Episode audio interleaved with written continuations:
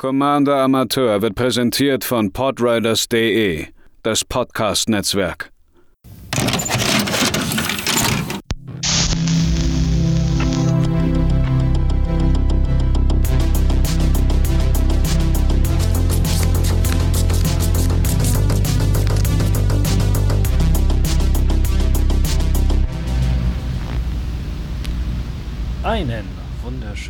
Guten Tag, liebe ZuhörerInnen, bei einem weiteren Budget Deck hier auf Commander Amateur, gebraut und vorgestellt von mir, Matze. Heute befassen wir uns mit einer Subkategorie des, äh, oder beziehungsweise einer bestimmten Kartenart in Magic. Denn ich hatte wie ähnlich wie das damals bei meinem Cube war, abends irgendwann so eine fixe Idee, was wäre, wenn man das hier macht? Und es hat mich dann äh, so lange nicht losgelassen, dass ich deswegen nicht schlafen konnte. Manchmal verfolgt mich Magic auch im Bett. Das ist ein bisschen seltsam. Aber ähm, wir haben heute ein, beziehungsweise ich habe ein Deck mitgebracht, ähm, was im Grunde genommen ein Absan Enchantress Deck ist. Wir haben Anna Fenser als äh, Commanderin. Das Ganze ist auf Sagen aufgebaut. Wer die Mechanik-Folge gehört hat, der weiß, dass ich Sagen super, super, super cool finde. Und ich hatte dann die Idee, wie sieht es eigentlich aus, wenn man da ein komplettes Deck drumherum baut? Und tendenziell ist mir aufgefallen, dass es in jeder Farbkombination möglich ist. Aber äh, ich bin ganz froh, dass die Community sich dazu entschieden hat, das Ganze in Absan zu machen, also schwarz, weiß, grün. Denn ähm, schwarz sollte aus einem bestimmten Grund dabei sein, dazu komme ich später. Und weiß und grün hatten nun mal die meisten Enchantress-Synergien. Dementsprechend passt das schon ganz gut, aber das Grundgerüst des Ganzen kann man eigentlich in jede in jede Farbe irgendwie oder jede Farbkombi mit einbringen. Ich habe zum Beispiel dann mal aus Spaß geguckt, wie so ein Naya-Sagen-Deck aussehen würde. Und ja, es war durchaus auch spielbar. Aber ich hatte mit dem Anafensa-Deck so viel Spaß wie länger nicht mehr.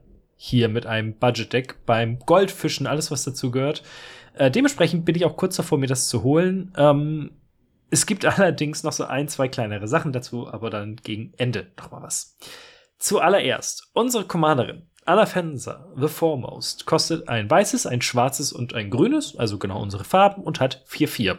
Ist also eine ganz gute, ganz gute äh, Rate. Drei Mana für eine 4-4. Wenn sie angreift, packen wir auf eine andere getappte Kreatur, die wir kontrollieren, einen 1-1-Counter. Und wenn eine Kreaturenkarte von irgendwo in den Friedhof unserer Gegner gelegt werden würde, wird sie stattdessen ins Exil geschickt. Und das kann ich vielleicht schon mal vorwegnehmen. Ähm, ganz viele unserer Sagen Synergien irgendwie mit Token oder mit 1-1-Countern. Ich glaube, das Deck wäre stärker, wenn man äh, Gave, Guru of Spores, als Commander einsetzt. Ähm, weil er halt genau diese beiden Sachen auch mitbringt. Allerdings hat er nicht dieses, diesen automatischen Graveyard-Hate, der, den man nicht unterschätzen dürfte. Und Gave hat das große Problem, dass man ihn nur schräg angucken muss und er geht Infinite.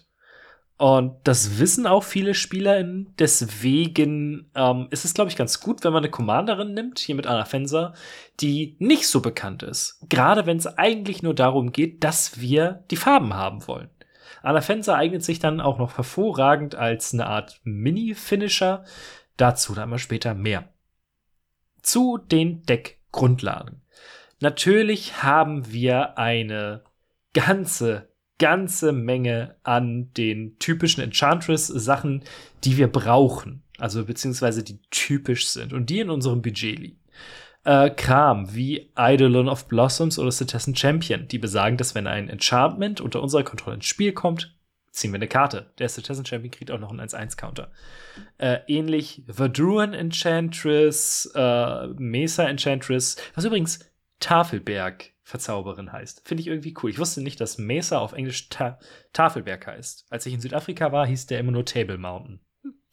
Äh, Enchantress's Presence. Äh, das sind alles Karten, die triggern, wenn wir ein Enchantment spielen oder sprechen. Da ist durchaus ein Unterschied zum den Citizen Champion und zum Island of Blossom. Ganz einfach aus dem Grund, dass wir auch eine ganze Menge an Recursion spielen. Auramancer und Monk Idealist sind im Grunde genommen die gleiche Karte, nur mit anderen Namen. Kosten beide zwei farblos, ein weißes, 2-2. Und wenn sie ins Spielfeld kommen, äh, können wir ein äh, Enchantment aus unserem Friedhof zurück auf unsere Hand bringen. Creeping Renaissance ist so der einer der Blowout, in Anführungszeichen, Recursion-Effekte, drei farblos, grün-grün, Hexerei. Man wählt einen Permanent-Type und holt alle Permanents von diesem Typen zurück auf die Hand aus dem Friedhof. Äh, Dowsing Charmen finde ich eine fantastische Karte in diesem Deck. Vier Mana, ein grünes, drei, vier, also fünf insgesamt. Und für drei Mana und die Tappen können wir ein Enchantment aus unserem Friedhof zurück auf unsere Hand holen. Ich finde den ganz cool, weil er einfach so ähm, er liegt da und natürlich wissen die Leute, was damit getan wird, aber ganz häufig mm, widmet man dem nicht so viel Beachtung. Und trotzdem kann er ordentlich Schaden irgendwie äh, ja anrichten. Äh, Open the Vaults haben wir vier Mana, Weiß-Weiß, Hexerei. Ähm, jeder Spieler holt alle Artefakte und Verzauberungen aus dem äh, Friedhof zurück unter der eigenen Kontrolle ins Spielfeld. Es ist ein globaler Effekt, das ist eben das Problem. Wer Geld für einen Replenish hat, soll das natürlich lieber spielen. Ich weiß gar nicht, ich glaube, die kostet 150 Euro oder so. Ähm, aber da wir davon am meisten profitieren werden, passt das schon. Silent Sentinel finde ich eine fantastische Karte in diesem Deck. Ist ein Archon. Fünf farblos, weiß-weiß, 4-6, fliegend. Immer wenn er angreift, kann man eine äh, Verzauberung aus dem Friedhof zurück aufs Spielfeld bringen. Super cool. Und einer der Gründe, weshalb ich auf diese Idee gekommen bin, wie man damit umgehen, also wieso man überhaupt so ein Deck gebaut hat, ist zum Beispiel das Eerie Ultimatum. Aus Ikoria, ähm, weiß-weiß, schwarz, schwarz, schwarz, grün, grün. Absurde Mana-Kosten. Aber man kann eine beliebige Anzahl an permanenten Karten mit verschiedenen Namen von dem Friedhof zurück aufs Spielfeld bringen. Sollte also unser Friedhof voll mit Enchantment sein, wir spielen das Eerie Ultimatum, ist der Value, den wir daraus ziehen, unfassbar groß. Ich habe das Ding, glaube ich, einmal in meinem Atraxa-Deck äh, resolven können und das war einfach nur großartigst. Eine weitere Karte, die ich nicht unterschlagen möchte, einfach weil sie auch super mit unserem gesamten Plan Synergiet, äh, also Synergien hat, ist der äh, Starfield Mystic, ein farblos, ein weißes, 2-2. Äh, Verzauberungen kosten eins weniger und immer wenn eine Verzauberung, das wir kontrollieren, aus dem Spiel in den Friedhof gelegt wird, kriegt er einen 1-1-Counter. Das Schöne nämlich an Sagen ist ja, dass sie ablaufen. Einmal, um grob zu sagen, wie eine Sage funktioniert. Man spielt sie, legt einen Lore-Counter drauf und nach jedem Draw-Step in unserem Zug kriegt das Ding einen zusätzlichen Lore-Counter. Sobald der letzte drauf liegt, wird die Karte als äh, Teil der Fähigkeit geopfert. Das heißt, man kann sich das vorstellen wie eine Art, ähm, ja, selbst hochtickernder Planeswalker, der allerdings, äh, ja, deutlich, deutlich äh, besser gebalanced ist. Äh, an Sagen, die wir so spielen, mit denen wir arbeiten, haben wir zum Beispiel äh, Song of Freyalise, ein farblos, ein grünes. Die ersten zwei Level sagen, dass äh, bis, zu unserem bis zum nächsten Zug Kreaturen, die wir haben, äh, für ein Mana in beliebigen Farbe tappen können. Das kann durchaus praktisch sein, da wir durchaus ordentlich was an äh, Fixing brauchen. Dementsprechend alle unsere Kreaturen zum Mana-Dogs zu machen, voll praktisch. Und auf dem letzten Level kriegt jede Kreatur, die wir kontrollieren, einen 1-1-Counter und sie bekommen Vigilance, Trampel und Unzerstörbarkeit bis zum Ende des Zuges. Ähm, einfach eine grundsolide Karte. Äh, ähnlich verhält sich das mit äh, Chainers Torment. Drei farblos, ein schwarzes. Auf den ersten zwei äh, Stufen fügt Chainers Torment jedem Spieler zwei Schaden zu, jedem Gegner und wir bekommen zwei Leben. Und auf Level 3 machen wir einen XX schwarzen äh, Albtraum-Horror-Kreaturen-Token, eine fantastische Kreaturenkombination, wobei X gleich die Hälfte unseres Lebens ist, aufgerundet. Und dann fügt dieses Ding uns X Schaden zu. Das heißt, wenn wir 44 Leben haben, gehen wir auf 22 runter und haben dafür aber ein 22 22er. Was äh, irgendwie ganz cool klingt. Mm, alternativ hätten wir zum Beispiel noch eine meiner liebsten Karten, die im, kurz vor Jahreswechsel entdeckt habe, Mending of Dominaria. Drei farblos äh, grün-grün. Man packt die obersten zwei Karten unserer Bibliothek in den Friedhof und dann können wir eine Kreaturenkarte aus dem Friedhof zurück auf unsere Hand holen. Und äh, das sind die ersten beiden Level und auf dem dritten Level können wir alle Landkarten aus unserem Friedhof zurück aufs Spielfeld bringen und dann wird unser Friedhof zurück ins Deck gemischt. Das, ich habe die zweimal bis auf Level 3 bekommen in meinem monogrün Huatuo Deck und auf einmal hatte ich da 18 Länder rumfliegen. Wir haben hier auch so eine kleine, ein bisschen Self-Mill in dem gesamten Deck. Ähm, allerdings nicht so viel, dass es so krass wird, aber man darf das Ganze als Ram-Spell nicht unterschätzen. Äh, zu guter Letzt, um diese Kategorie abzuschließen, haben wir The Eldest Reborn. Vier farblos, ein schwarzes. Level 1, jeder Gegner opfert eine Kreatur oder einen Planeswalker. Auf 2, jeder Gegner schmeißt eine Handkarte ab. Und Level 3, äh, wir kriegen eine Kreatur oder Planeswalker aus dem Friedhof, äh, unter, aus irgendeinem Friedhof, wichtig, unter unserer Kontrolle aufs Spielfeld. Das sind alles schöne Effekte. Aber was das Deck jetzt so besonders macht und was auch, warum Schwarz in diesem Deck durchaus wichtig ist, es gibt Möglichkeiten, mit diesen Lore-Countern zu interagieren. Der typische Vorgang wäre wahrscheinlich mit Proliferate, ähm, wenn man irgendwie zum Beispiel Evolution Sage spielt, der sagt, auf Landfall kannst du Proliferaten, Wucherung durchführen, überall weitere Counter rauflegen. Was wir aber machen wollen, wir wollen die Counter wieder runternehmen. Und dafür gibt es äh, zum Beispiel zwei wunderbare Karten: der Hex Parasite und der Thrall Parasite. Äh, Hex Parasite ist die beste Karte in diesem Deck. Ein farbloses 1-1 und für X und ein phyrexianisches Schwarz. Das heißt, man kann es mit Schwarz oder zwei Leben bezahlen.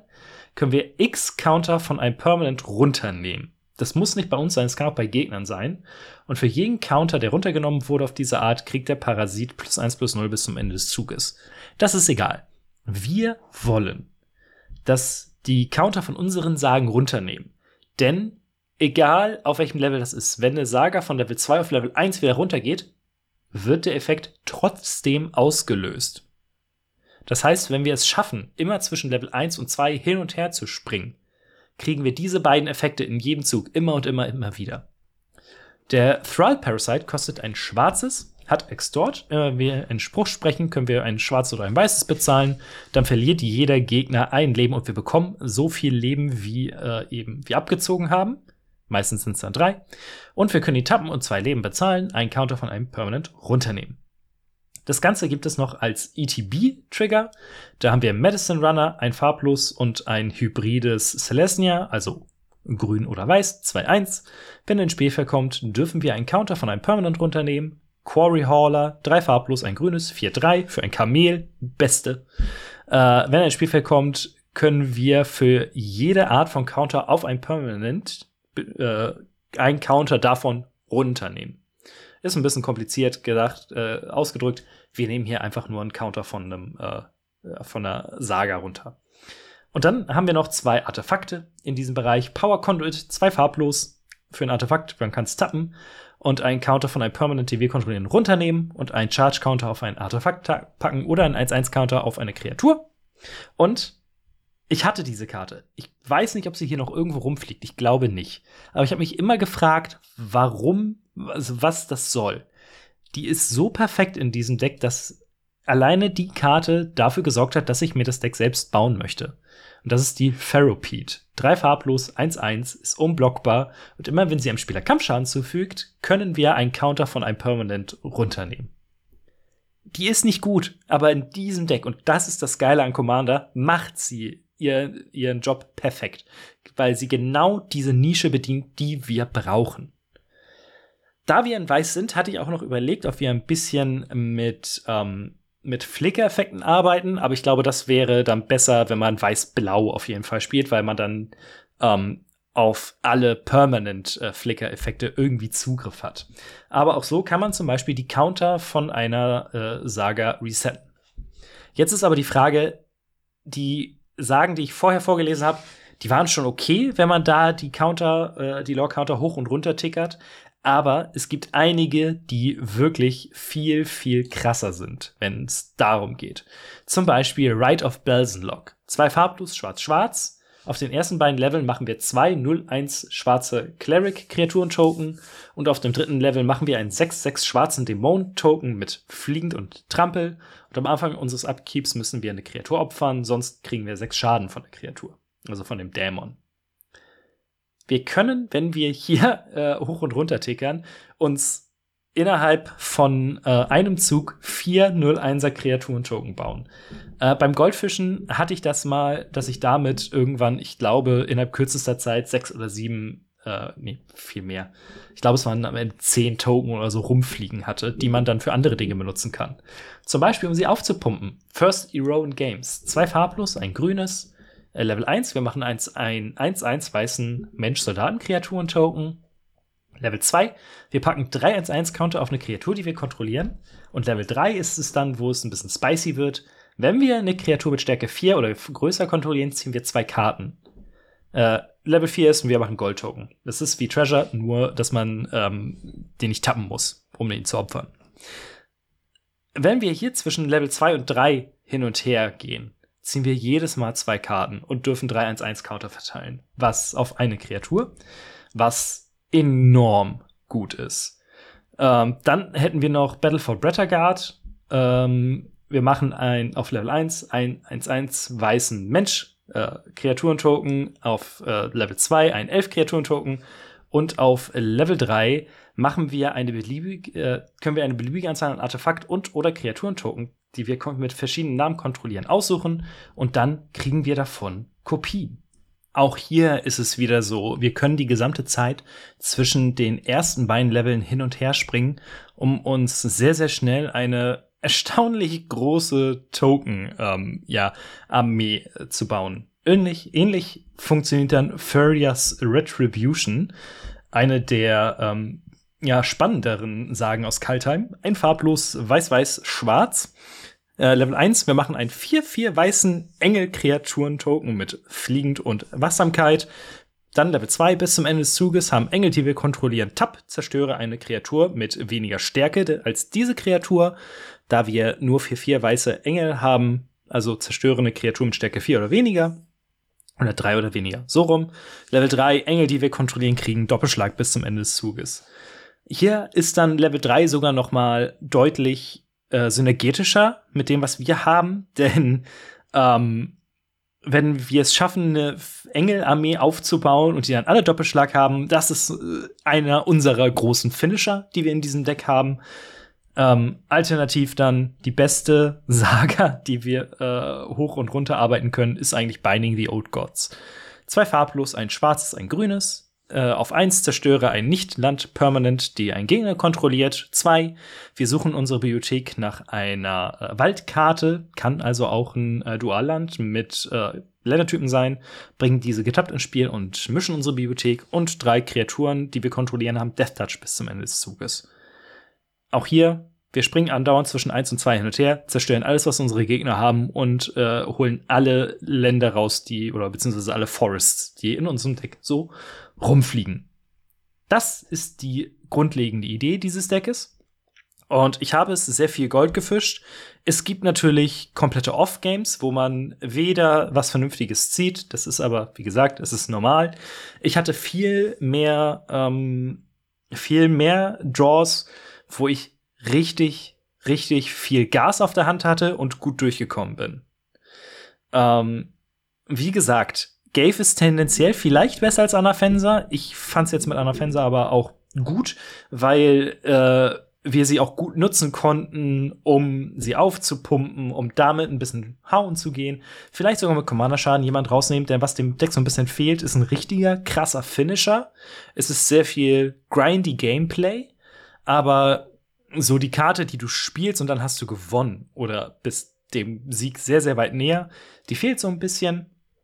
Da ist Anafensa eigentlich eine ganz äh, schöne, äh, ja, schöne Karte. Ich mag außerdem die Idee des Deckes, denn Sagen sind gekommen, um zu bleiben. Das ist ein Kartentyp, von dem es immer mehr und immer mehr geben wird. Dementsprechend kann man ähm, jetzt noch nicht zu diesem Zeitpunkt, an dem dieses Deck entstanden ist, aber sobald mehr da sind, vielleicht ja auch mit Kamigawa Neon Dynasty, wink wink, wenn man den äh, Leaks glaubt, kommt da ja ein bisschen was. Ähm, da kann man so ein bisschen Mix and Match machen. Man kann sich die Sagen nehmen, auf die man Bock hat, mit denen man arbeiten möchte und die rausnehmen, die einem vielleicht weniger Spaß machen. Ähm, wo man das Deck auf jeden Fall nachbessern kann, sind bei den unterstützenden Enchantments. Ich habe jetzt so Kram drin wie die Omen oder äh, Seal of Cleansing und Seal of Doom. Das sind halt Enchantments, die sind günstig und die helfen uns. Die können wir auch ruhig wiederholen, äh, um Effekt zu haben. Aber hier sind natürlich äh, Sachen wie zum Beispiel äh, Privileged Pos Position super. Ähm, die sagt, dass alle unsere äh, Permanent Hexproof haben, oder Sphere of Safety. Äh, was bedeutet, dass unsere Gegner uns für jedes Enchantment, was wir kontrollieren, müssen sie ein farbloses bezahlen, um angreifen zu können. Ich habe zum Beispiel hier zu Hause noch eine Phyrexian Arena oder ein Dictate of Erebos, was schwarze Enchantments sind, die einfach perfekt in dieses Deck reinpassen würden. Von den neuesten Karten ähm, würde auch noch Hello Taunting hier hervorragend reinpassen. Was besagt, dass immer, wenn man ein Enchantment spielt, ein äh, Spirit Kreaturen Token bekommt. Der ich glaube, gleich so groß ist wie andere Spirits, die man kontrolliert. Aber der auch besagt, dass wenn man eine bestimmte Anzahl an, an Verzauberungen auf dem Feld hat, kriegen alle unsere Kreaturen fliegend und Wachsamkeit. Was so ein kleiner Finisher wäre, um mit unseren Token ähm, über die Gegner rüber zu fliegen. Was ganz, ganz wichtig ist. Da wir mit unseren eigenen Enchantments sehr viel interagieren wollen, sollte man nicht Sterling Grove oder Greater Oromancy spielen. Beides tolle Karten für Enchantresses Deck, aber sie geben unseren Enchantments Shroud. Verhülltheit heißt es, glaube ich, auf Deutsch. Was bedeutet, dass sie auch von uns nicht angezielt werden können. Also hier aufpassen. Das gesamte Deck kostet alleine an Kartenvalue 28,82, wenn man es in den Shopping Wizard mit reinschmeißt. Mit Versand sind es dann bei, sind wir bei 42,67. Ähm, die teuersten Karten sind Eerie Ultimatum und Hex Parasite. Die würde ich aber auf gar, gar, gar keinen Fall cutten, weil die einfach perfekt für diese Art von Deck sind. Und der Hex Parasite darauf baut unsere Strategie im Grunde genommen auf. Ähm, Knights Whisper war noch verhältnismäßig teuer mit irgendwie 1,50 oder so. Die habe ich da drin, einfach weil ich noch ein bisschen mehr Card Draw brauchte, der nicht nur auf den Enchantments äh, aufbaut. Ähm, wenn man da irgendwie was anderes gerne spielt, nehmt es. Und äh, eine weitere Sage, die uns immer schöne Token geliefert ist, History of Benalia, die kostet auch so 1,50 ungefähr. Wie gesagt, das ist ein Deck, was lebt. Dadurch, dass Sagen immer wieder nachgedruckt werden oder neue Sagen geprintet werden, kann man bei jedem Set, bei dem die benutzt werden, immer gucken, oh, kann ich das für mein Deck nutzen? Kann ich vielleicht eine Sage, die mir nicht so zusagt, rausnehmen? Ähm, ich habe zum Beispiel, lass mich mal eben gucken, Triumph of Gerard. Äh, ein farblos, ein weißes, ersten zwei, die Kreatur mit der größten Stärke kriegt einen 1-1-Counter und Level 3 der Kreatur, äh, die Kreatur von uns mit der größten Stärke kriegt Flying First Strike Lifelink bis zum Ende des Zuges. Nö, ist okay, kann man machen, ist jetzt aber auch nicht der, äh, das Größte. Das sind dann Sachen, die kann man rausschmeißen und dann kann man damit besser arbeiten. Ich habe auch bisher nur 18 Sagen drin. Äh, zum Beispiel ist eine weiße Sage einfach Mass Land Destruction. Hm. Schwierig. Ähm, da kann man einfach noch so viel machen und ich finde, das ist einfach ein toller Archetyp, der noch schön offen ist, um damit ein bisschen rum zu experimentieren.